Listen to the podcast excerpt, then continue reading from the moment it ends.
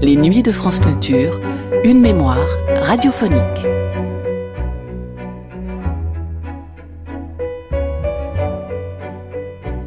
De l'immortel interprète de Quand les andouilles voleront et de Ça c'est de la bagnole, Robert Desnos disait L'art de Georgius s'apparente au graffiti. Il trace d'un trait rapide et négligent une physionomie mais ne s'y attarde pas. Il lui faut tout autour le vacarme de la rue et le mouvement de la vie et les mouvements de la foule. Georgius est à l'affiche de la quatrième partie des Nuits magnétiques de 1978 consacrée au music hall. Georgius est dans un tout autre registre, Fréhel. Fréhel, notre chanteuse de blues, qui donnait ainsi la réplique à Gabin dans Pépé le Moco.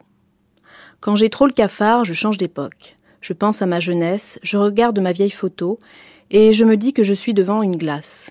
Je mets un de mes anciens disques du temps où j'avais tant de succès à la Scala boulevard de Strasbourg. Je paraissais en scène, dans un décor champêtre, avec un projecteur rouge, braqué sur mon visage, et je chantais.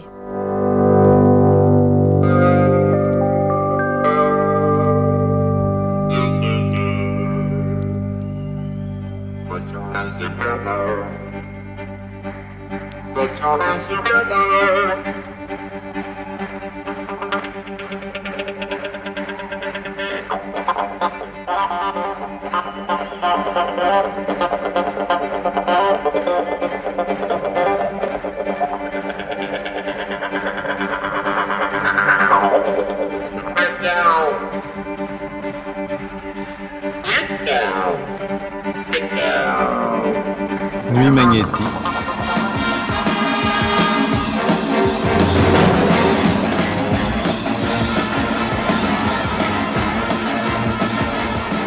Nuit magnétique présente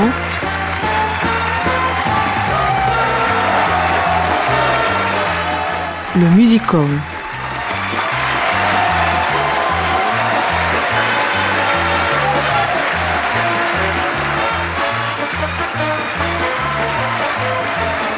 Une revue menée par Roland Auguet et Michel Abgral.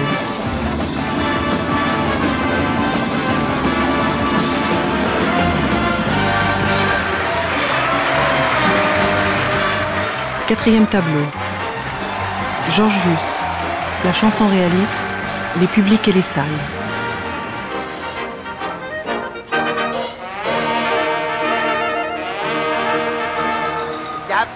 Sidi au bas, bien avant la guerre, un bédouin qui était le papa d'une jolie mouquère, mais une caravane campa qui venait du Caire, sans manière par derrière la petite la fille du bédouin suivait nuit et jour cette caravane, elle mourait d'amour pour un jeune bédouin de la caravane. Je suis une joyeuse famille, depuis longtemps j'avais fait le projet d'emmener ma femme, ma soeur, ma fille, voir la rue du 14 juillet.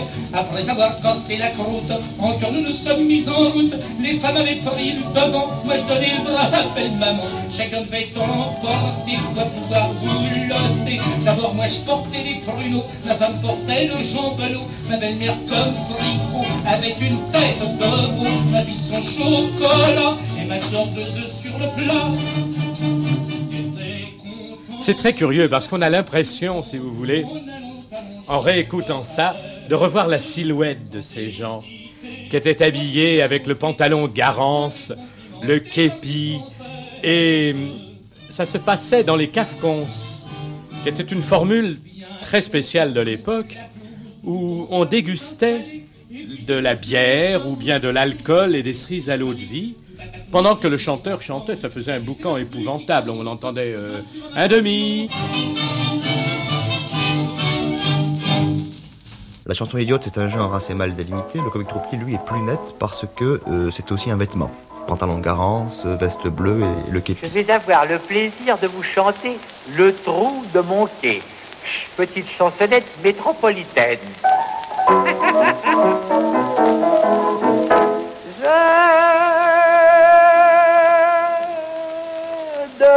dans une maison tout près de la Seine, où l'on fait depuis trois semaines des fouilleuses et des travaux pour faire passer le métro. De ma fenêtre tout en fumant des pipes, je regarde les équipes dont les hommes sont occupés à faire un trou dans mon quai.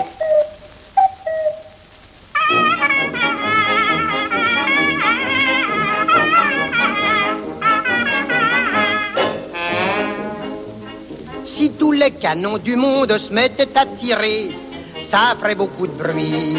Si tous les volcans qui grondent venaient à se réveiller, ça ferait beaucoup de bruit. Mais il est encore un bruit beaucoup plus fort. Si tous les cocus avaient des clochettes, des clochettes au-dessus, au-dessus de la tête. Elle est différente, cette petite femme-là. C'est phénoménal la grâce qu'elle a. Elle est aussi souple qu'un roseau, légère comme un oiseau.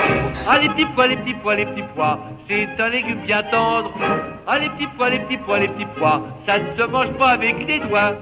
Chanson idiote, bon, on en a des, traces, d'autant plus que beaucoup d'entre eux sont de chanteurs idiots, euh, ont fait une carrière au cinéma ensuite. Je pense à Dranem, par exemple, ou, à Bach. Bon, Dranem, je sais pas si on connaît aujourd'hui, mais Les Petits Pois, euh, ah, Les Petits Pois, Les Petits Pois, on connaît encore. Ou Milton, Milton qui chantait euh, C'est pour mon papa.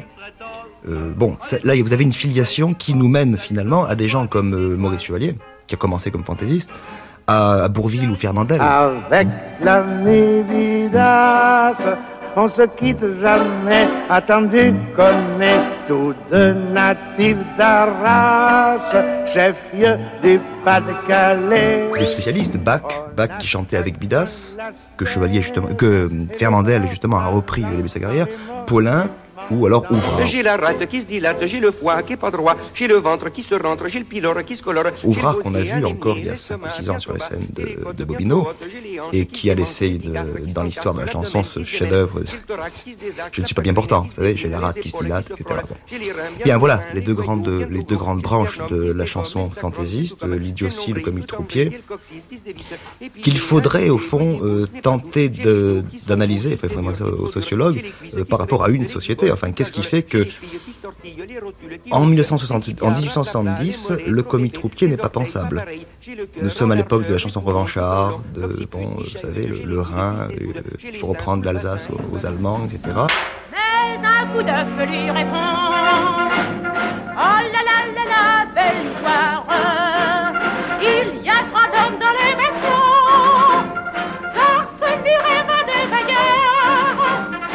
Et puis subitement, dans les années 1910 jusqu'aux années 1930, il y a cette apparition du comique troupier, du piou-piou, et puis ce, soldat sur scène, finalement. Euh, C'est quelque chose d'assez- curieux, euh, qui devient impensable après la Deuxième Guerre mondiale, où c'est le mythe du parachutiste qui l'a remporté. Il avait de grands yeux très clairs Où parfois passaient des éclairs Comme au ciel passent les orages La fin de cette période-là, c'est peut-être lorsque Piaf commence à prendre le légionnaire euh, comme symbole autre, enfin l'homme, si vous voulez, le, bel homme, le, conquérant, et c'est fini. Le soldat n'est plus du tout susceptible d'être traîné en dérision, l'armée non plus. Vous avez, ça se retrouve aussi dans le cinéma. Vous avez toute une période 1930-1935, il y a des tas de films, Les Gaietés de l'es- de l'escadron, etc., euh, qui ressortent euh, tout récemment, enfin les.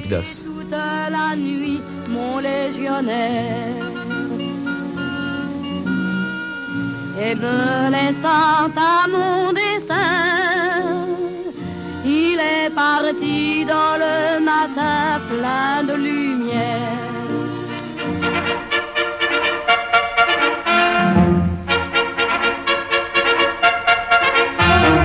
Sous le règne de François Ier, le beau ferronnier, que la fille du grand prévôt avait un petit gigolo. Elle s'en allait près de lui quand venait la nuit. Sa vieille gouvernante lui disait Gertrude, qu'est-ce que tu fais? Si tu sors sans ton papa, méfie-toi de la papa, méfie-toi de la papa, de la patrouille. Dans tout ça, il y a des choses qui surnagent, des gens qui surnagent, je disais Georgius. C'est un type qui se pousse du col et qui boit des alcools. S'il te voit sans ton papa, il ne te rattrape pas et te fera coffrer papa par la patrouille. Georgius est encore contemporain. Or, Georgius, on l'a revu à Bobino il n'y a pas très très longtemps. Et Georgius, qui euh, avait pris un certain recul avec le public, a retrouvé là un public qui l'a découvert. C'est mon cas d'ailleurs. Et effectivement, les chansons de Georgius, euh, euh, comme les chansons de Dranem, comme les chansons de Fraxon, ne sont pas d'une poésie parfaite, mais la personnalité de l'interprète faisait justement que ces petits riens devenaient quelque chose de très extraordinaire. Quand les voleront, tu seras. Quand elles auront des tu seras chef d'escadron. Pour promener, Mimi, ma petite amie, Mimi, et son jeune frère Toto, j'ai une auto.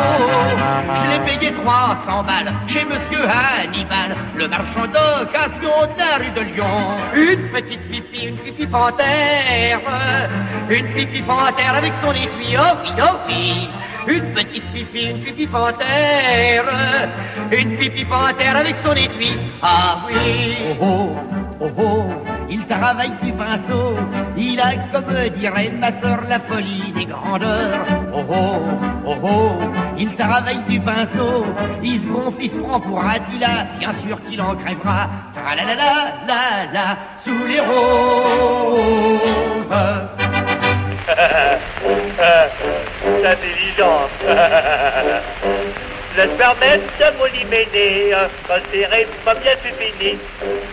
Je crois que c'est le cas de Dranem. Les chansons de Dranem, quand on les analyse, euh, ne sont pas de très grandes œuvres qui méritent de passer à la postérité sur le plan poésie, mais euh, ce qu'en faisait Dranem vraisemblablement était admirable.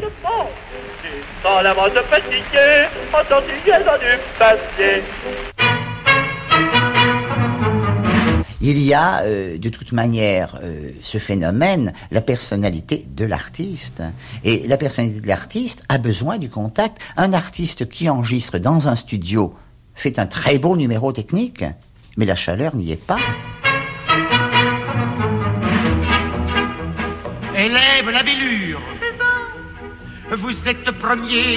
Georgius, c'est quelque chose d'assez curieux parce que c'est quelqu'un qui débute comme un, comique, enfin un fantaisiste euh, classique, traditionnel, c'est-à-dire que il se rendait euh, chaque jour ou chaque semaine dans les agences où il pouvait compter trouver euh, du matériel. Il fallait qu'il chante, donc il cherchait des chansons. Et Georgius, enfin je l'ai connu, je l'ai interviewé il y a il y a dix ans exactement. euh, me disait que comme il changeait souvent de répertoire, parce qu'il passait toujours dans le même endroit, même euh, cabaret, et que les gens qui venaient tous les samedis avaient envie d'avoir de nouvelles chansons, il a été amené à écrire lui-même ses textes. Euh, sur des musiques qu'on lui faisait, ou sur les musiques qu'il inventait très vite en pianotant. Bon. Et euh, écrire lui-même ses textes, c'était un peu une sorte d'obligation professionnelle, sans qu'il se prie jamais pour un, écrivain. Et ce monsieur a eu subitement une drôle de destinée, puisqu'il est devenu, euh, dans les années 30, la coqueluche des surréalistes, qui voyaient en lui quelque chose d'assez extraordinaire. Euh, vous avez alors là-dedans à la fois une inspiration populiste, euh, bon, qui annonce tout un thème de la chanson qui finira avec Francis Lemarque peut-être, mais en même temps là-dedans aussi euh, la recherche de la rime qui passe par l'invention des mots. Sans arrêt, il, invente des mots pour rimer avec un mot qui existait déjà. Bon. Voilà, Georges, c'était ça. C'était surtout euh, deux choses particulières. D'une part, une tenue sur la scène un peu nouvelle, puisqu'il arrivait en frac blanc avec un chrysanthème euh, à la boutonnière. Une élégance assez, euh, assez particulière dans ce métier. Pensez à la Mayol, s'en rapprocher un peu, si vous voulez. Mais en général, les, fantaisistes, Dranem, par exemple, avait l'air d'un imbécile, enfin, s'habiller comme un imbécile pour faire imbécile. C'était tout à fait proche du clown, alors que euh, euh, Georgius, lui, c'est tout à fait différent. C'était l'é- l'élégance même, en même temps qu'une façon de, de posséder la scène, c'est-à-dire de se déplacer, de bouger. Tous les gens qui, en ont parlé étaient très frappés par la façon dont il, il vivait la scène, enfin, il, occupait le terrain. Ce qui était difficile à l'époque parce qu'il n'y avait pas de micro. hein. Et euh, donc courir, euh, faire, euh, ça veut dire d'avoir un coffre suffisant pour que la voix porte toujours, quoi que l'on fasse et où que l'on se trouve. Et puis, alors, deuxième caractéristique du jeu de scène de Georgius, enfin du spectacle de Georgius, c'est que il n'y avait pas que la chanson. Lui introduit le théâtre. Et son spectacle s'appelait le théâtre chantant. Il chantait et il y avait toujours une pièce en un acte qui commençait ou qui closait, qui finissait le, le spectacle. vous raconter une histoire arrivée à Nana et Julot de.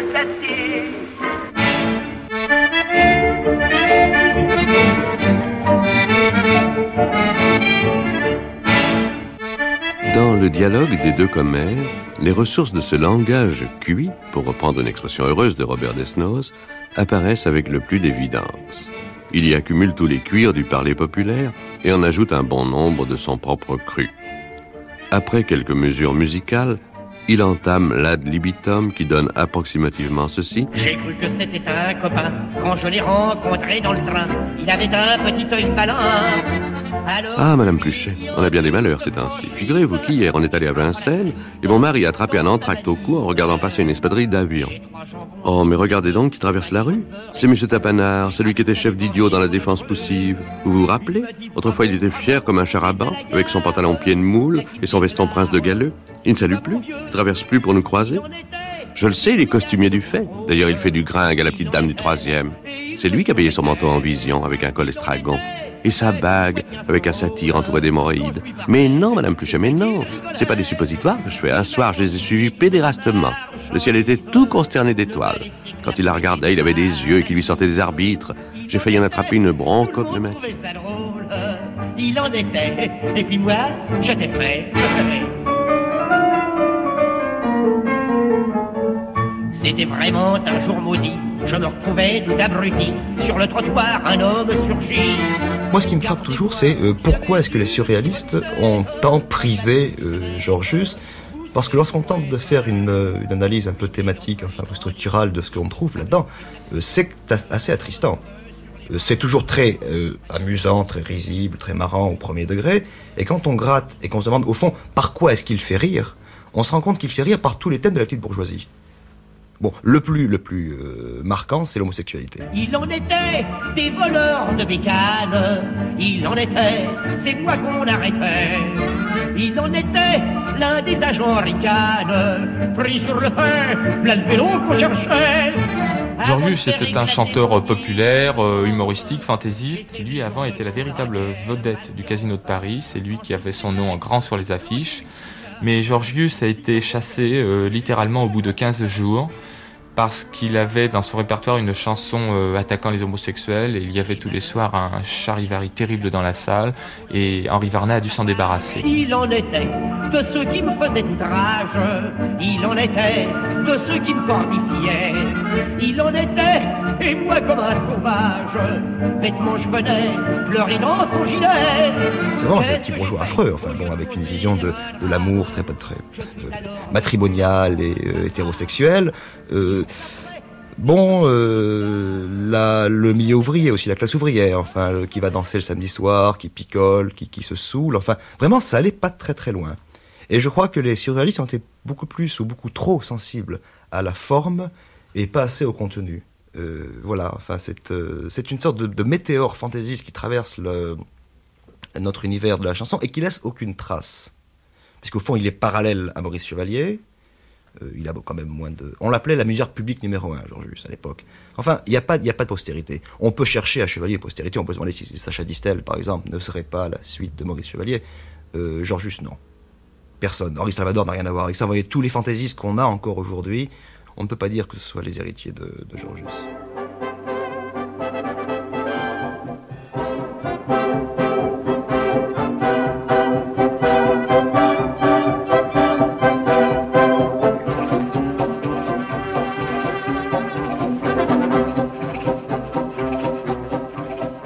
Une époque qui se finit.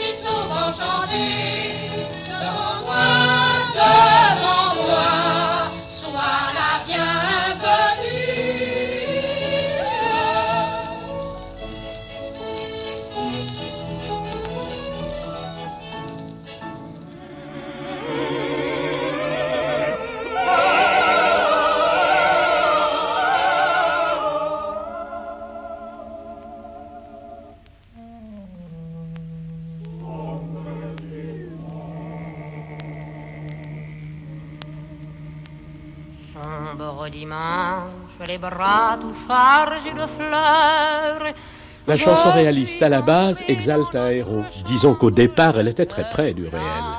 Elle était née des faits divers de la rue, elle était née de la chronique de tous les jours, de la chronique du petit peuple.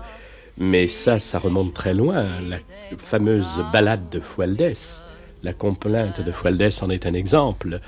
Euh, sous l'Ancien Régime, en principe sous la monarchie, les grands criminels avaient toujours une balade. Il y a eu la balade de Mandrin, la complainte de Fualdès. Euh, euh, tous ces événements étaient chantés, ou une catastrophe. Ainsi, en 1910, les grandes inondations de Paris avaient fait de nombreuses victimes, mais une des plus grandes vedettes de la chanson réaliste d'alors, qui s'appelait Madame Eugénie Buffet, était descendue dans les rues pour euh, faire une collecte. Et s'inspirant du style des chansons de rue, puisque la chanson réaliste est née autour d'un chanteur de rue sur les pavés, et accompagnée d'un accordéon, Eugénie Buffet avait été de rue en rue et de cour en cour, créant cette chanson devenue célèbre et qui s'appelait La sérénade du pavé.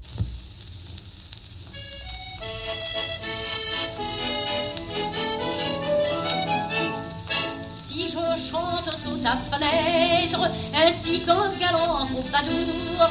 Et si je veux t'y voir paraître, ce n'est pas hélas par amour, que m'importe que tu sois belle, fais sous l'oreille aux yeux doux, ou que tu laves la vaisselle, pourvu que tu jettes dessous.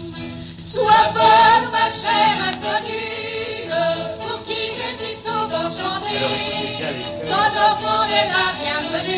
Écoutez bien les chœurs qui sont un peu faux. C'est voulu pour redonner l'ambiance du public qui dans les cours chantait autour du chanteur.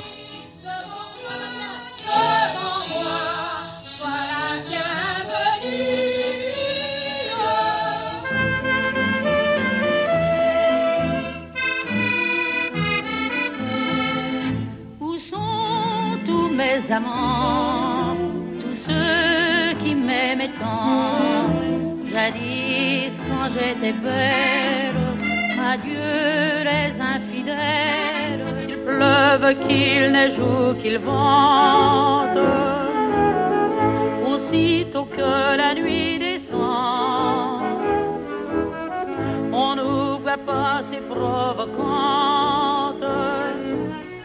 offrant du bonheur aux passants. J'avais un amant depuis quelques mois, je l'aimais de toute mon âme. L'histoire de Fréhel est une histoire tendre, triste et belle, comme les chansons que cette très grande dame chantait. Les héros populaires des refrains d'avant-guerre sont bien loin de nous maintenant. Elle arrivait de Bretagne, elle avait 15 ans, le siècle venait de naître et elle s'appelait Marguerite Boulch. Je n'avais plus de parents, l'école je rentrais tristement, toute seule. Pour mes Elle était née près du Cap Fréhel en 1891. Et quand elle débarque à Paris, cette petite Bretonne, ravissante, rousse, avec des yeux si bleus qu'on les disait pervenches, elle est employée dans une maison de parfum. Et elle fredonnait tout le temps, toute la journée, d'une voix grave, belle, juste. Quand le grand fut là de ramer, il se dressa, se mit à rire, saisit sa mère et sans rien dire, dans l'air la fit tournoyer. Et un matin, cette fille ravissante, cette espèce de fleur des champs de la lande bretonne, arrive chez la belle Otero pour lui livrer les parfums de la journée. Et Otero a été subjuguée par la beauté de la jeune bretonne et elle l'a entendu fredonner comme la petite faisait tout le temps. Et elle lui a dit Mais tu devrais faire du music hall. Je vais t'amener au Moulin Rouge. Je vais te faire écouter au directeur. Et elle l'a fait.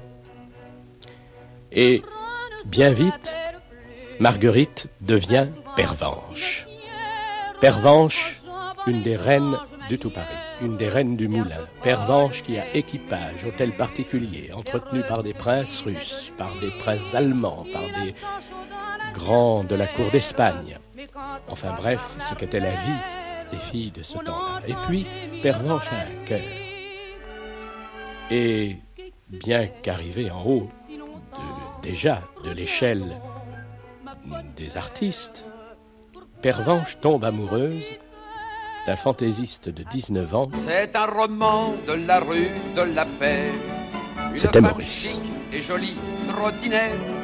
Un monsieur vieux, amoureux, la suivait. Qui gentiment dit Madame, s'il vous plaît. Quand je suis grise, je dis des bêtises, j'amuserai gigolo. Un amour tapageur, un amour violent. Mais Maurice a un engagement au Moulin Rouge et c'est la fameuse valse renversée qui le jettera pour longtemps dans les bras de Mistinguette. Pervenche souffre, Pervenche n'en peut plus, Pervenche prend un revolver et va attendre un soir, à la sortie des Folies Bergères rue Saulnier, Mistinguette et Maurice. Dans son énervement, elle les rate, heureusement. Mais néanmoins, le coup de revolver a été tiré et Pervenche, le soir même, s'ouvre les veines. Alors va commencer pour Pervenche un long et douloureux calvaire. La super vedette n'existe plus. Il ne reste qu'une pauvre fille qui a 22-23 ans, qui s'enfuit de France. Nous sommes à la veille de la, de la guerre de 14. Elle part en Roumanie où elle refera une petite carrière. La guerre l'empêchera de sortir de Roumanie. Elle se retrouvera en Turquie dans un harem. Et là, elle s'adonne à la drogue, à la boisson, et ne reviendra en France que dans les années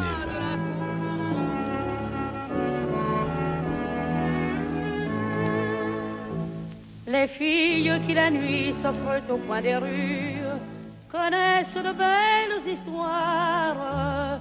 À la fin des années 20. Parfois mêlant aux phrases crues les chers souvenirs que garde leur mémoire. La femme qui revient à la fin des années 20 est devenue une femme énorme. Il ne reste plus rien de Pervenche, à part les yeux. Et la voix, une voix où toutes les douleurs du monde, où l'alcool, où la drogue ont laissé leurs traces. Elle revoit Léo Daniderf et il lui dit il faut changer de nom. Tu ne peux plus t'appeler Pervenche. Tu t'appelleras Fréhel. Et la carrière recommence, elle redevient vite une grande vedette, ne sait pas gagner, garder tout l'argent qu'elle gagne, et elle finira en 1951 au petit matin à 6 heures, retrouvée morte dans un ruisseau de la rue Pigalle. Amants, tous ceux qui m'aimaient tant, jadis quand j'étais belle, adieu les infidèles.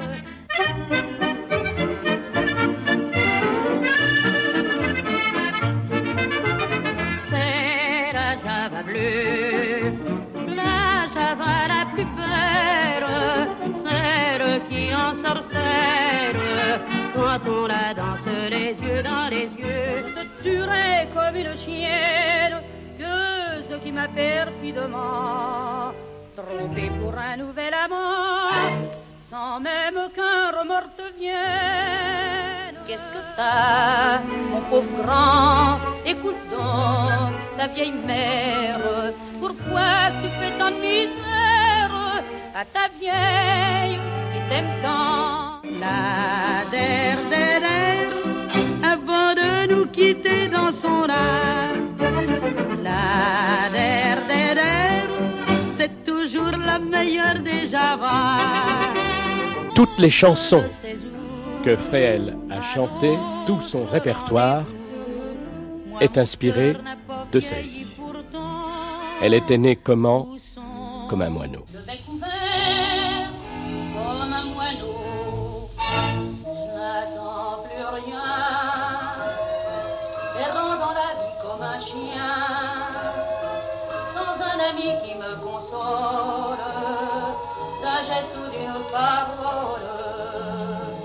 Quel a été le dernier musical qui a recueilli cette tradition populaire à Paris?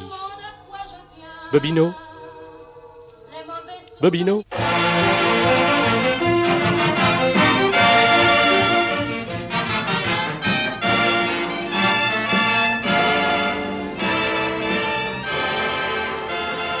Pacra est sans doute le dernier musical populaire qui ait existé à Paris, qui était situé près de la Bastille, boulevard Beaumarchais, et qui n'ouvrait que trois jours par semaine, les vendredis, le samedi, le dimanche, mais qui avait ses habitués. Euh, J'y étais pratiquement, on peut dire, tous les vendredis, et tous les vendredis, on retrouvait le même public. Et la présentatrice, qui s'appelait Betty, saluait d'ailleurs, attendait que Madame euh, Dupont soit arrivée, disait, tiens, Monsieur Untel, le charcutier du coin est en retard. Ce qui créait une atmosphère absolument unique et, je crois, absolument irremplaçable. Pacra avait la chance d'avoir pour lui une présentatrice exceptionnelle qui s'appelait Betty Bernet. Il faut parler au musical de toutes ces euh, Mademoiselle et voilà ou Mademoiselle et hop, et que le public aimait beaucoup, qui revenait entre chaque numéro. Et Betty Bernet, qui n'était plus une présentatrice toute jeune, avait énormément euh, d'emprise sur le public. Et de temps en temps, à Pacra, eh bien, il y avait un spectateur un petit peu bruyant, un petit peu éméché, ou un début de dispute. Et pendant que l'illusionniste impassible continuait son numéro, Betty Bernet venait sur le devant de la scène et disait, disait allons, mes enfants, un petit peu de calme, laissez travailler l'artiste. Et le calme revenait. D'ailleurs, Pacra euh, avait une autre particularité. Outre sa présentatrice, euh, qui était amie de tout le monde et de tous, avait une femme machiniste. C'est sans doute dans l'histoire du spectacle la seule femme machiniste qui s'appelait Poupée, qui était une petite bonne femme avec une blouse blanche et un éternel mégot de gauloise à la bouche. Et comme Pacra était tout petit, tant au point de vue salle qu'au point de vue scène, l'ambiance était non seulement extraordinaire dans la salle, mais aussi extraordinaire sur scène et en coulisses. Amusez-vous, foutez-vous tous. La vie entre nous est si brève. Et vous, amusez-vous, commodez-vous. La vie est si courte après tout. Car on n'est pas ici. Oui, je t'aime. Mon vieux Paris de beaux jours. Le long, le long des fils télégraphiques,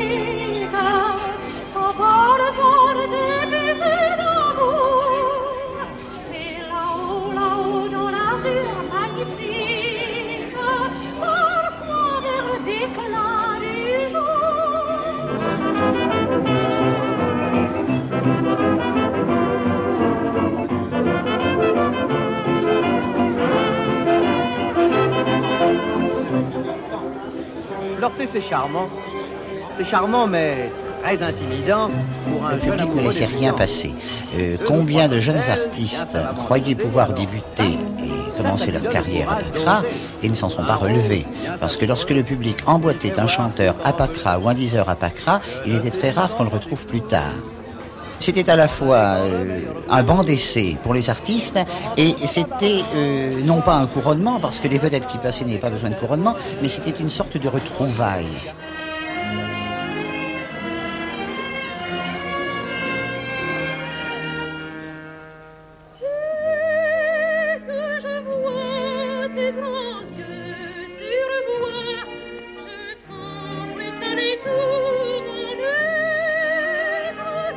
Me souviens tout particulièrement de Marie Dubas, une grande soirée. Marie Dubas, euh, une peut-être une de ses dernières apparitions. Euh, Marie Dubas avait son public, euh, son public qu'il avait connu jeune, qu'il avait connu grande vedette, et un nouveau public qui découvrait Marie Dubas, dont les parents avaient parlé. Et ça, c'était absolument extraordinaire.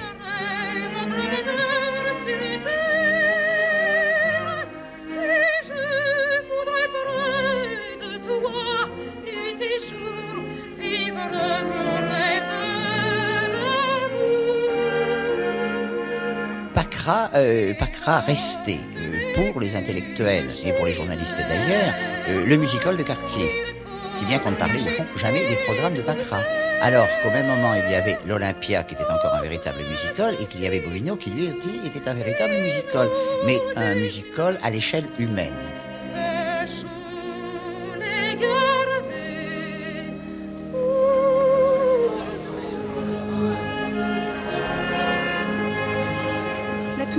D'un musical qui réussit nous saisit dès le trottoir.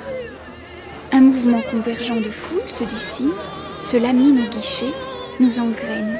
Il nous faut le suivre, partager cette étonnante confiance née d'une parole multipliée par la bouche et l'oreille, et qui, à l'opposé de ce qui arrive pour le théâtre, fait assez peu de cas de la louange imprimée. Ce n'est pas toujours à cause de ces programmes qu'un musical s'acquiert du crédit. Il y a des quartiers qui ne valent rien, des immeubles néfastes, des salles revêches. Peut-être faudrait-il remonter jusqu'au passé lointain d'une salle pour découvrir en partie la raison de son succès ou de ses échecs. Paris, souvent, résiste aux scènes neuves, aux murs à peine figés, et se donne de bonne grâce à des lieux incommodes, anciens, à des parois, des plafonds enfumés par le souffle humain, la présence humaine ou la mémoire de vieux forfaits bien humains eux aussi, n'est pas pour nuire, au contraire. Colette.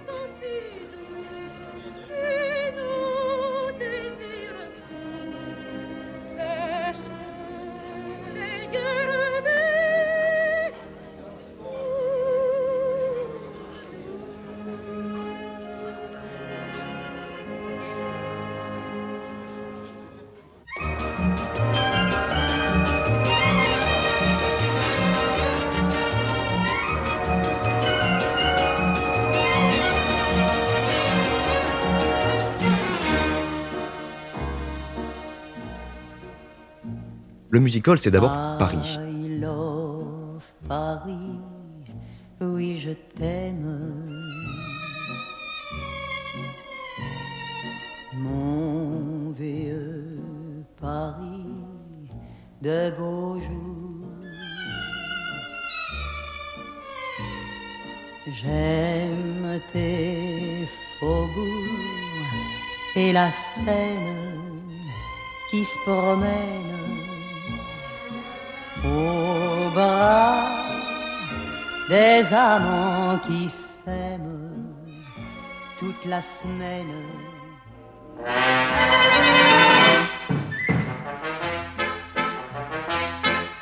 Ces beletti marseillais en fête. C'est surtout l'Alcazar de Marseille, qui ouvre en quand- 1880, et qui a marqué les gens. D'abord parce que l'Alcazar drainait euh, toute la, hum, la jante artistique du Sud-Est. Et là, il y avait une chose très particulière, c'est que il avait euh, pour coutume, cet Alcazar de Marseille, d'ouvrir au public les répétitions. Et c'était prévu dans les contrats d'ailleurs des, des vedettes qui ne le lisaient pas entièrement. Enfin, on disait la répétition est publique. Seulement, euh, vous savez, à l'époque, il n'y avait pas de micro. Euh, il fallait pas trop se fatiguer la voix. Et quand on répétait à 4 heures pour chanter à 8 heures, eh bien, on répétait à mi-voix. C'est-à-dire que l'orchestre couvrait la voix. Alors que le soir, euh, le chanteur tenait bien sûr à se faire entendre. Mais le public, lui, qui venait aux répétitions, comme c'était gratuit, ne voulait pas venir le soir où c'était payant et avait envie d'entendre le chanteur. Ajoutez à ça le fait que le public de Marseille était très, difficile. Autant ici qu'à l'opéra d'ailleurs. L'opéra de Marseille aussi était un lieu très particulier où les gens sifflaient. les, les vedettes parisiennes craignaient Marseille. C'était un lieu très particulier. Mais à part ça, euh, une géosociologie ou géopolitique, disiez-vous, du musical, euh, en fait, on retrouve dans le musical le jacobinisme, la centralisation euh, française qui tourne autour de Paris. C'est-à-dire que même si l'Alcazar de Marseille drainait euh, les jeunes vedettes locales, il fallait bien qu'elles partent un jour ou l'autre à Paris si elles voulaient avoir un statut national. Et il y a très peu de gens. Alibert, c'est le seul à ma connaissance qui ait pu faire une carrière, disons, régionale. Il était Marseille, terriblement Marseille, il voulait être Paris. Ça, c'est difficile. Et puis, c'est une femme qui a été la chance d'Alibert. Cette femme était la fille de Vincent Scotto, et elle est devenue Madame Alibert. Et l'invasion méridionale, si vous voulez, arrivant, Alibert a pu redevenir ce qu'il était lui-même, c'est-à-dire Marseille.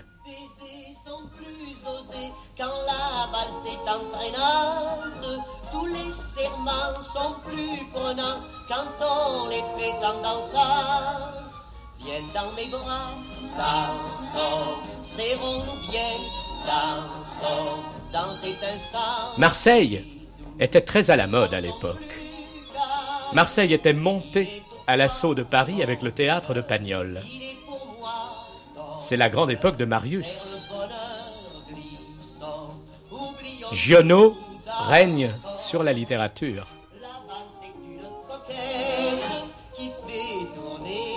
C'est toute une élite méridionale qui prend possession de la capitale et Marseille possède une sorte d'exotisme.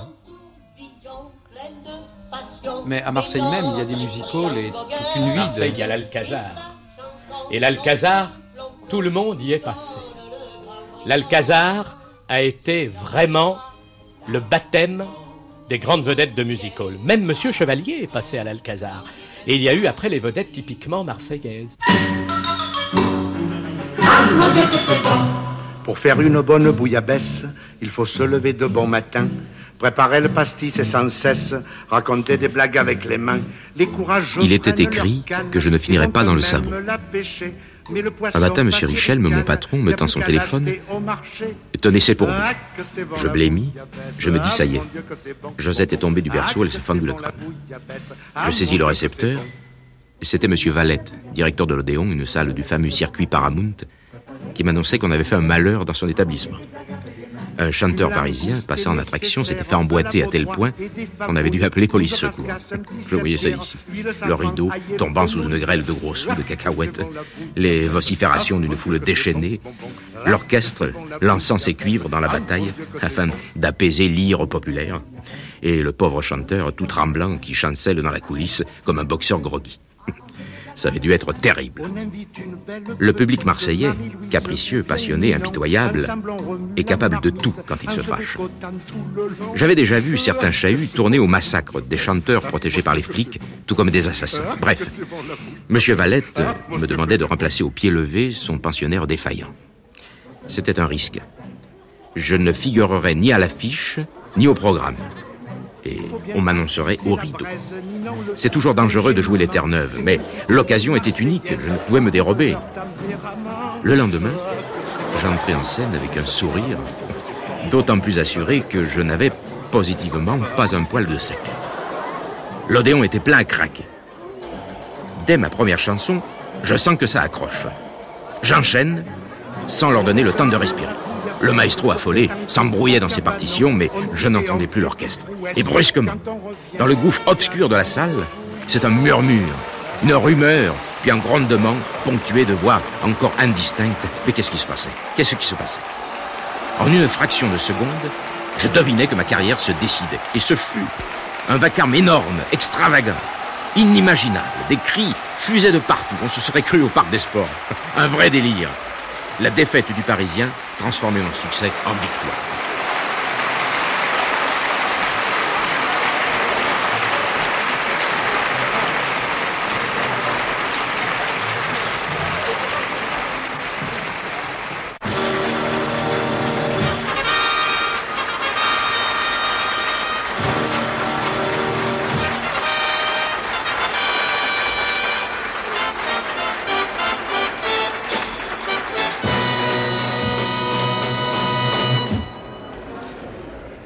La salle Bobino, on ne sait pas d'où ça vient, c'était un, magicien de, cirque qui, en 1812, a installé une baraque qui s'appelait Chez Bobino, tout près de la rue de la Gaîté. Et c'est quelques années plus tard qu'il est venu rue de la Gaîté.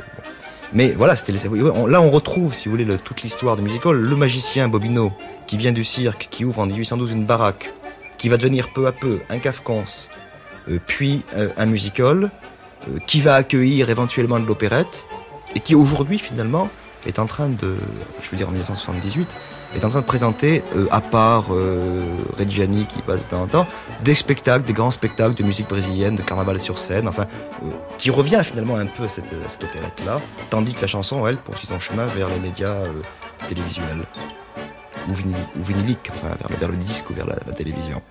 Bobino est une salle assez intime et il y a une place merveilleuse. Euh, c'est un fauteuil de corbeille de côté qui permet de dominer à la fois la scène et la salle. Alors j'y ai passé des soirées, des journées entières, pratiquement toutes les trois semaines quand les programmes changeaient. Et là, c'était merveilleux parce que non seulement on voyait l'artiste dans son numéro, mais on voyait l'artiste avant son entrée en scène, l'artiste sortant de scène, reprenant son souffle, allant s'éponger lorsqu'il était danseur, allant boire un verre d'eau. Puis l'on sentait le souffle du public en même temps que le souffle de l'artiste.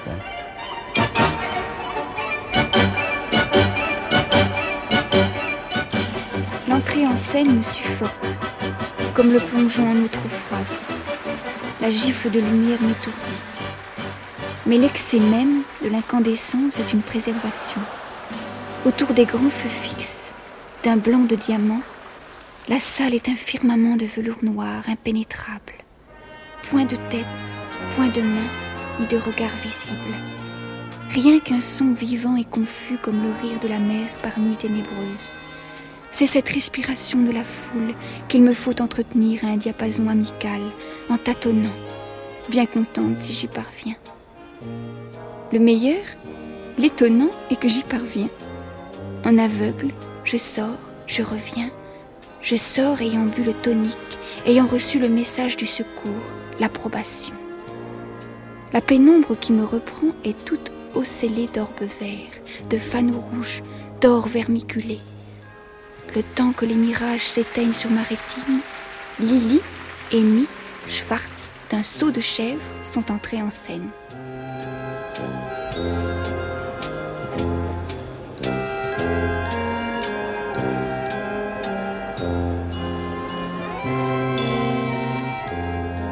On était à la fois sur la scène et dans la salle. Et ça, c'est très merveilleux parce que la salle, qui en fait est obscure pour l'artiste, quand l'artiste est sur scène, il ne voit rien. C'est un grand trou noir. Et lorsque les projecteurs viennent accueillir en coulisses, il est doublement euh, aveuglé. Et lorsqu'on est justement à ces places de côté qui dominent la scène, on voit les réactions du public dans une sorte de semi-clarté provoquée par les projecteurs qui va chercher l'artiste sur la scène.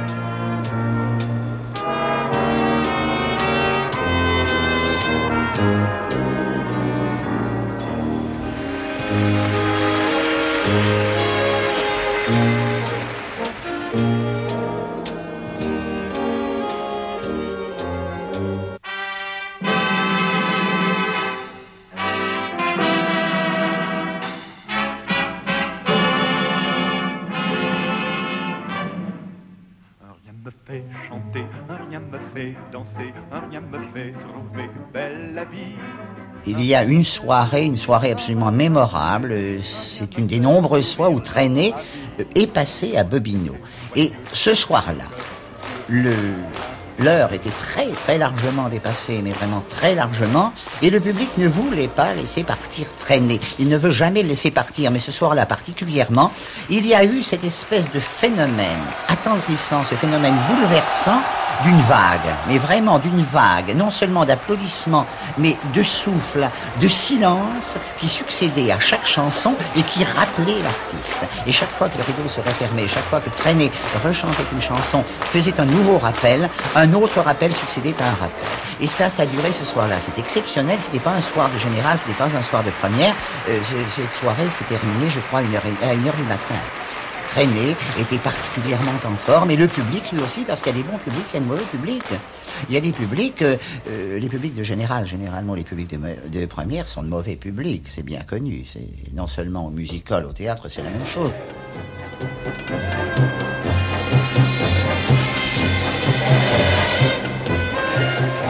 Bobino a cette particularité, avait cette particularité euh, d'avoir toutes ses loges en sous-sol. Parce que c'est tout petit, il y a très peu de recul, très peu de profondeur, ce qui est le propre de la plupart des musicals d'ailleurs. Et euh, c'était un mouvement continuel, très bien réglé d'ailleurs, euh, d'escalier pour monter et descendre de la scène aux coulisses et des loges à la scène. Et lorsqu'il y avait des numéros à matériel ou lorsqu'il y avait des troupes importantes, euh, lorsque les compagnons de la chanson en particulier passaient en vedette, euh, il était pratiquement impossible euh, de rester en coulisses. D'ailleurs, obtenir à Bobino de rester en coulisses était une très grande faveur que l'on obtenait soit de l'attaché de presse, soit du chef machiniste.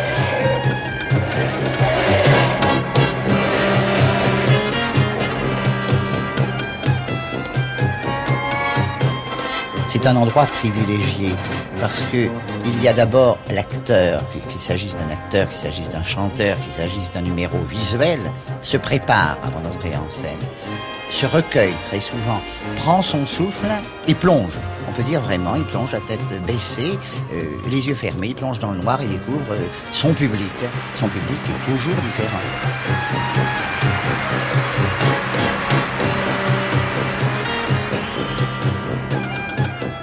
Et ça, c'est très merveilleux parce que lorsque le public marche, l'artiste très rapidement se réchauffe. Et au contraire, lorsque le public est gelé pour une raison ou pour une autre, euh, l'artiste peine. Et lorsque l'artiste peine, de coulisses, euh, on le voit, mais d'une manière absolument en quelque sorte avec un verre grossissant, euh, la goutte de sueur que le spectateur n'aperçoit pas devient un véritable ruisseau euh, qui descend le long des tempes de l'artiste. Pour moi, euh, je préfère vivre dans les coulisses des Folies Bergères que de vivre dans la salle. Et je crois que pour tous les artistes, et pour Michel Guermati par exemple, Monsieur Folies-Bergère, c'est exactement pareil. Il faut qu'il vive dans ce que j'appelle la zone magique du musical. Je crois que c'était celle qu'aimait Cocteau aussi, qui n'aimait pas être dans la salle. On se met juste euh, à la frontière du rideau et de la salle. Et alors là, on a l'intégralité du musical. Parce que de biais, on a toute la revue multicolore qui tournoie sous la lumière très blanche des projecteurs. Et puis alors, tout autour de vous, c'est le branle-bas de combat dans l'ombre. Les pagodes qui dégringolent, les palmiers qui poussent, euh, les chars de romaines nues qui se promènent et tout. C'est vraiment la charnière magique du musical. Et je crois que c'est là qu'on aime vivre. Mais malgré tout, le public dans la salle reçoit les ondes colorées parce que cela s'entend. Justement, quand on est placé à cet endroit-là, on entend l'espèce de soupir d'aise de la salle quand le rideau se lève et, que le public reçoit par exemple une, douche de, de lumière orange. On entend cette espèce de déplissement. Et je crois que c'est fait pour ça. Michel Guermati dit Je fais de l'album d'images pour grandes personnes. Il sait qu'il ne fait pas autre chose. On vient chercher ça au Folie Bergère, je crois. On ne vient pas chercher le, le livre ni érotique, ni rien du tout. On vient chercher une espèce de, de papillotement de couleurs, de- d'enchantement, puis avec le flonflon à trois temps.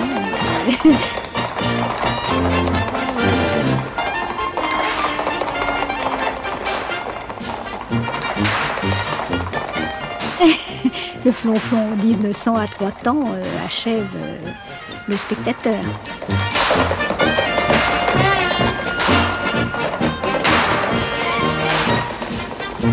«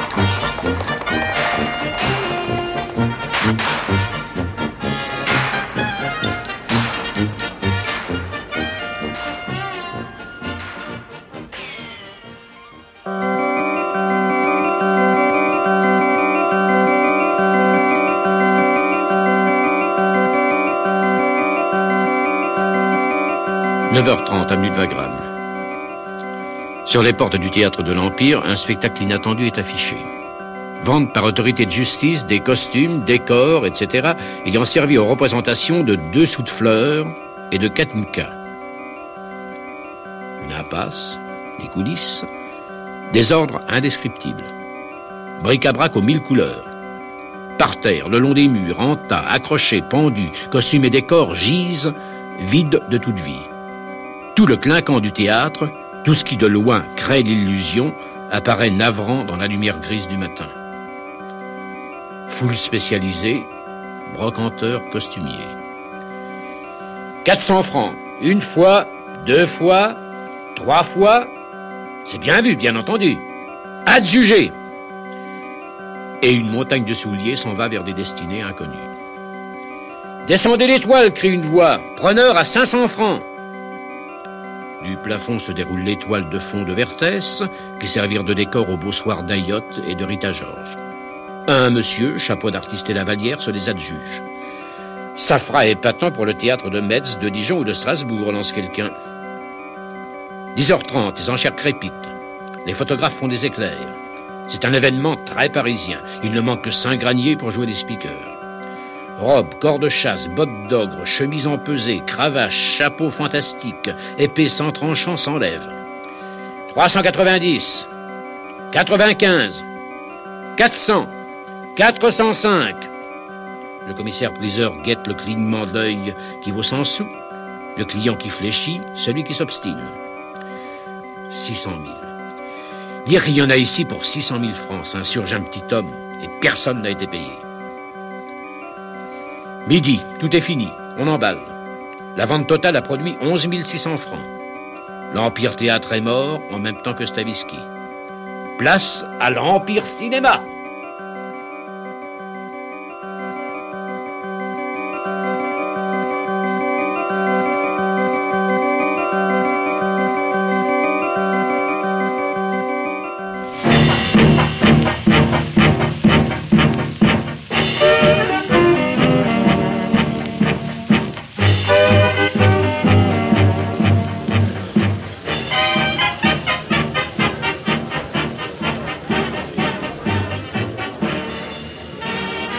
L'Empire, je ne l'ai pas connu très longtemps. D'abord, l'Empire est une immense salle.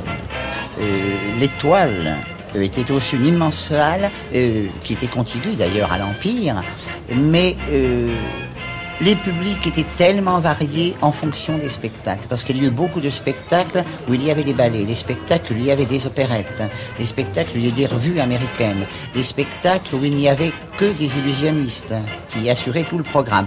Euh, c'est très différent, l'atmosphère était extrêmement différente. De même qu'actuellement, on ne peut pas comparer l'atmosphère de l'Olympia à l'atmosphère de Bobigny.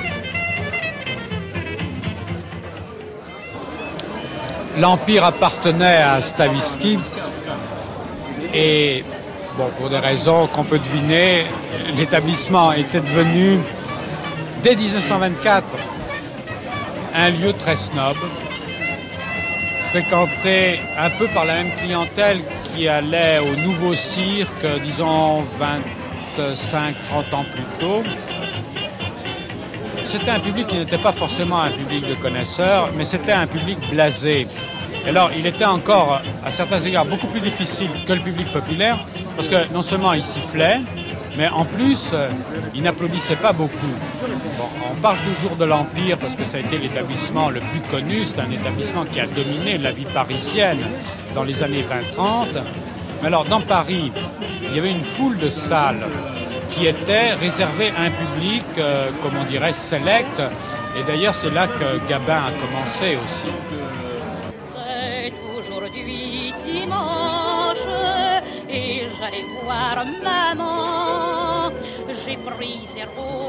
C'était pas du tout la revue style Folie Bergère, de par d'abord de par l'exiguïté du lieu. Il y avait euh, la Petinière, euh, il y avait les Capucines, enfin des théâtres euh, qui n'étaient pas très grands et où on pouvait pas évidemment déployer un faste comme on déployait au Moulin Rouge, au, Casino de Paris, au Folie Bergère ou, dans d'autres music aussi importants. C'était des spectacles extrêmement chers. Il fallait les, rentabiliser. Un Poiret, par exemple, Louis Damita ou Jeanne Aubert ou Parisis se faisaient payer cher. Le fauteuil d'orchestre coûtait 20 francs. 20 francs d'avant point carré. Disons que je pense que ça, ça leur représentait au moins 300 ou 400 francs. Et sans penser, sans parler des, gens qui achetaient toute une loge, évidemment on pouvait acheter toute une loge et venir tout seul ou venir à deux, ou pour être tranquille, il y avait des loges de 8. Souvent il y avait des, messieurs qui, venaient à deux, ou emmenaient leur petit ami, qui achetaient une loge de 8. Et comme ça ils étaient tranquilles, évidemment ça, ça augmentait le prix de la soirée. Voilà. Alors c'est donc un spectacle extrêmement euh, spécifique, mais enfin qui a fait, qui a eu énormément de, de succès à l'époque. Parce que je vous dis, c'était l'après-guerre, il y avait beaucoup de gens très riches, et des nouvelles fortunes. Parlait-il dit, c'était très Rolls devant la porte.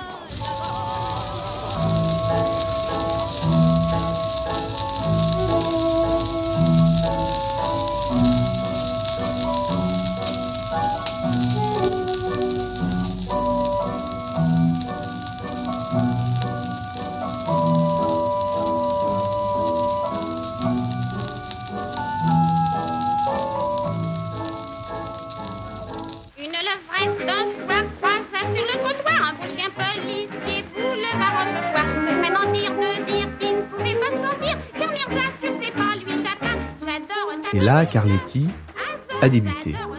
Elle s'est incorporée. Bon, elle, elle a débuté d'une façon euh, très particulière, c'est-à-dire qu'elle, comme elle ne savait rien faire au départ, elle ne savait pas du tout si elle était douée pour ça. Elle n'était pas vraiment dans la figuration. Elle était ce qu'on appelle petite femme. Évidemment, petite femme, ça, c'est un mot qui a complètement disparu. Enfin, c'est une appellation qui est complètement euh, abandonnée maintenant. C'est-à-dire qu'elle n'était pas vraiment danseuse, elle n'était pas vraiment chanteuse, elle n'était pas vraiment comédienne, elle était tout ça un peu à la fois. C'est-à-dire qu'elle était euh, girl, si vous voulez. Euh, c'est très très difficile de donner maintenant une, approximation. Quand je lui ai demandé elle-même ce qu'elle faisait exactement, j'ai demandé si elle chantait, elle dit ben oui, mais chanter, mais avec tout le monde, quoi, c'est ça. Elle a toujours dit qu'elle savait pas mettre un pied devant l'autre, ça.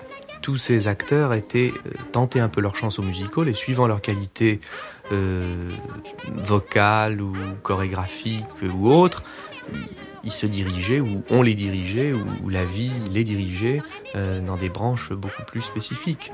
En dépit qu'on l'ait remarqué tout de suite, ça n'a pas été euh, l'ascension immédiate comme certains.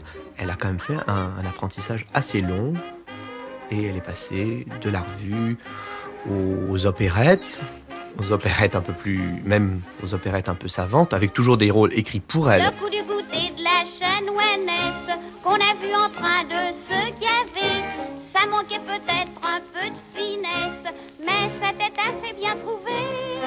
D'abord, elle chantait avec tout le monde, comme elle dit, c'est-à-dire qu'elle était, elle était à 4 ou 5 et sur des airs célèbres, enfin sur des airs connus d'Offenbach ou, d'Hervé, enfin des airs qui disaient absolument quelque chose au public d'alors. Elle chantait des chansons qui étaient, euh, avec évidemment des paroles de, rip, un petit peu euh, la mise en boîte, si vous voulez, et la parodie des hommes politiques de l'époque, euh, Arthur Meyer, etc. Des hommes politiques ou des personnalités en vue. C'était une, sorte d'amalgame de chansonnier, de cabaret, de, de cafcons. Enfin, vous elle avait une voix, elle a toujours une voix euh, tellement, tellement particulière et tellement prenante qu'on l'a, tout de suite remarqué.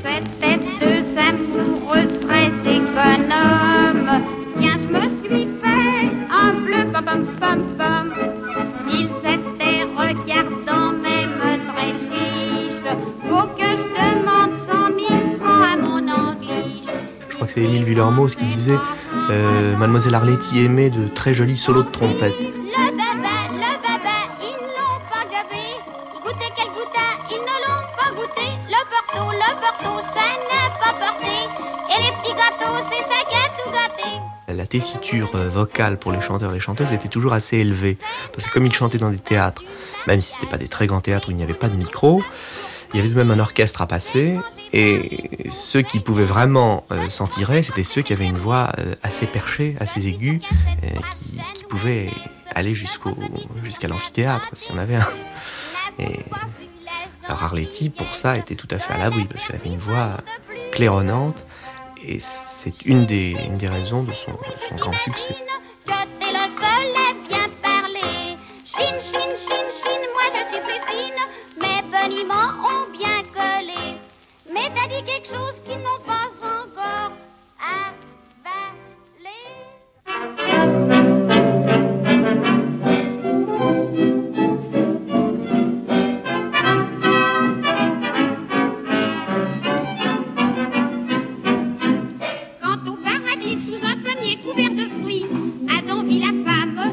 Bien surpris, il fit stupéfait. Elle s'est essayée dans le tour de chant en 1926, dans un cabaret qui s'appelait chez Fischer. Fischer était un émigré hongrois qui avait ouvert un cabaret rue de la Chaussée d'Antin. Un tout petit cabaret, c'était très petit, où l'on accédait par quatre marches qu'il fallait descendre. Et là, le maître de maison en smoking présentait une femme étrange qui arrivait comme lui de, de l'Europe orientale. Cette femme s'appelait Dora Stroeva.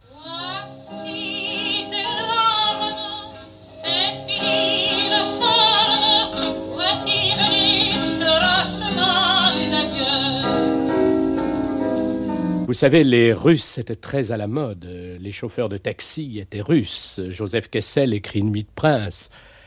Et dans cette ambiance, Madame Dora Stroeva se fait une place assez importante, créant des chansons curieuses, aussi curieuses et étranges que l'était sa voix.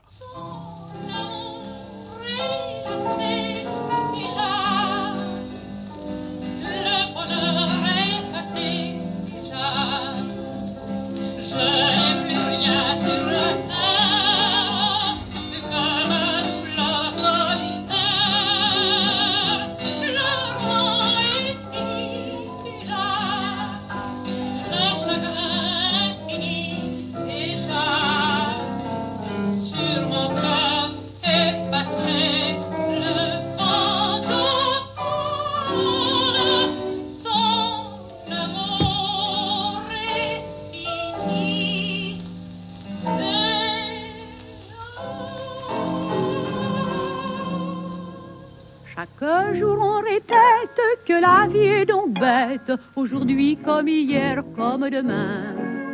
C'est certain, ma journée ne sera faite que de désillusions. Eh bien non. Entre 1919 et 1931, c'est-à-dire en 12 ans, il y a eu 11 000 revues, opérettes, petites comédies, euh, comédies qui se sont données à Paris. Ce qui fait à peu près qu'il y avait 300 théâtres qui donnaient 3 spectacles par an. Il y avait il y a pas le musical d'un côté et le théâtre de l'autre. Tous euh, ces théâtres qui maintenant euh, ou sont des théâtres de comédie purs parce que le genre n'existe plus, ou bien sont des cinémas ou, sont plus rien du tout, qui donnaient un spectacle extrêmement parisien. À Paris, dès la nuit venue, à Paris, dans chaque faubourg, à toute heure, une âme émue,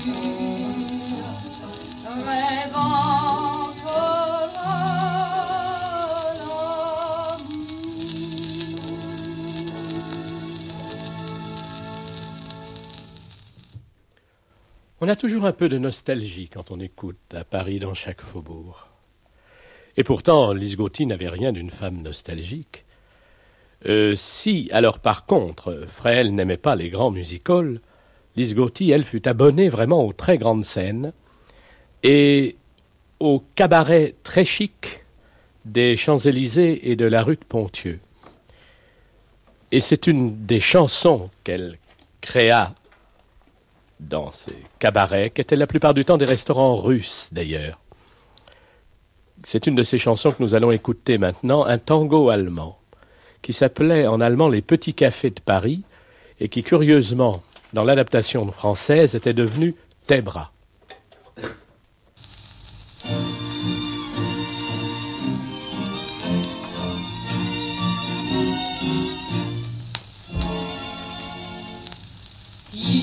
Ta voix qui me câline, ta voix qui me brise en me parlant, si j'aime tes yeux qui me fascinent, tes grands yeux pervers et blancs, j'aime surtout les treintes amoureuses de tes bras où tremble mon désir. Mon âme fiévreuse est vraiment heureuse lorsque je viens m'y blottir. Tes bras sont une bien douce chaîne et je sens qu'ils me prennent dans le bistrot du port. Parmi tous les copains, ils parlent du voyage qu'il va faire au demain. Et c'est un beau miracle. Vous voyez, elles avaient quand même toutes ces dames une marque de fabrique, plus ou moins. Fréhel, c'était sa vie. Lise Gauthier, depuis le chaland qui passe, était marquée par, euh, dirons-nous, les marins, le chaland, le port. C'est aussi l'influence très nette euh, d'un écrivain de l'époque qui s'appelait Macorlan. Et alors vous voyez cette influence des marins de Macorlan se traduit à l'époque par la venue au vedettariat d'une très jeune femme qui arrive du cinéma pour une fois. C'est d'abord une comédienne. Et elle crée deux chansons que Jacques Deval a introduit dans sa pièce Nous irons à Valparaiso. Jacques Deval écrit pour une fois les textes des chansons et pour l'une il prend une musique folklorique et l'autre il aura comme compositeur Kurt Weill qui choisira ainsi plus tard, quelques mois plus tard, Florel pour être à l'écran l'interprète du célèbre opéra de Katsu que Pabst va créer.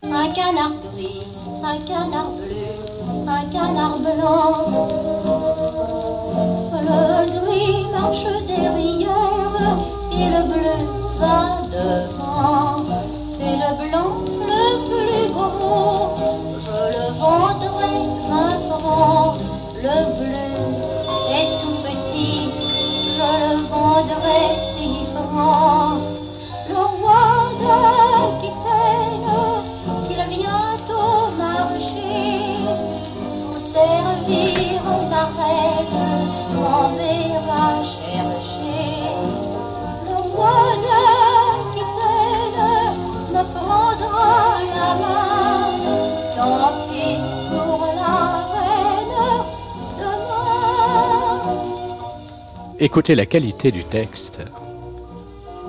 Déjà, la chanson évolue terriblement. là.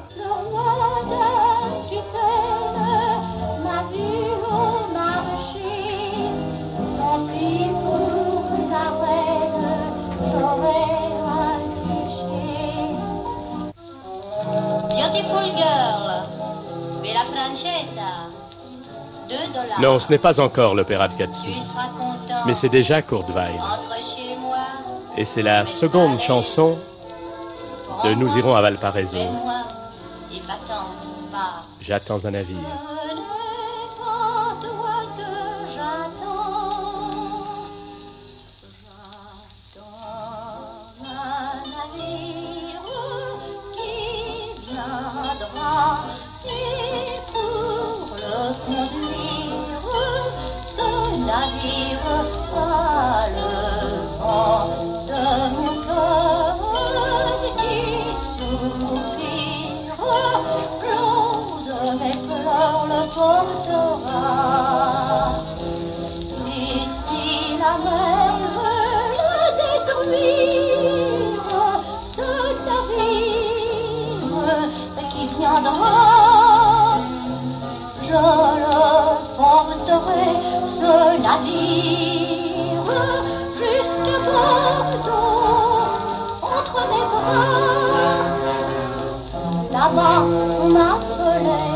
Nuit magnétique.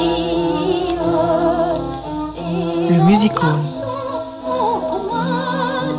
Quatrième tableau. Georgius, la chanson réaliste, les publics et les salles. Grand compositeur, texte d'auteur, elle a bien changé notre petite chanson depuis 1910.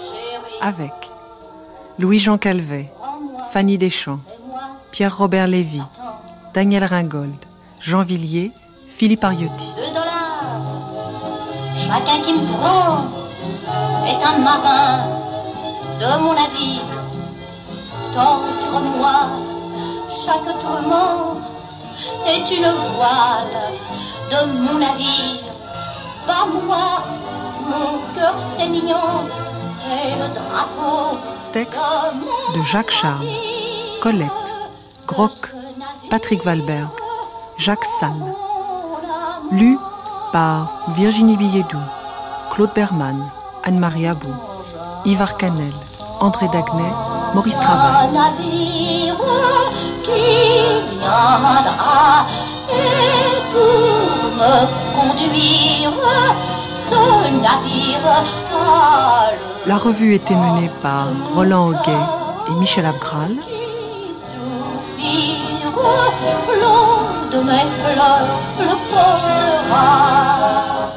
Demain, Nuit magnétique. Le music hall. Dernier tableau. Tino Rossi, les chanteurs de charme, les numéros visuels, les orchestres, la nostalgie du music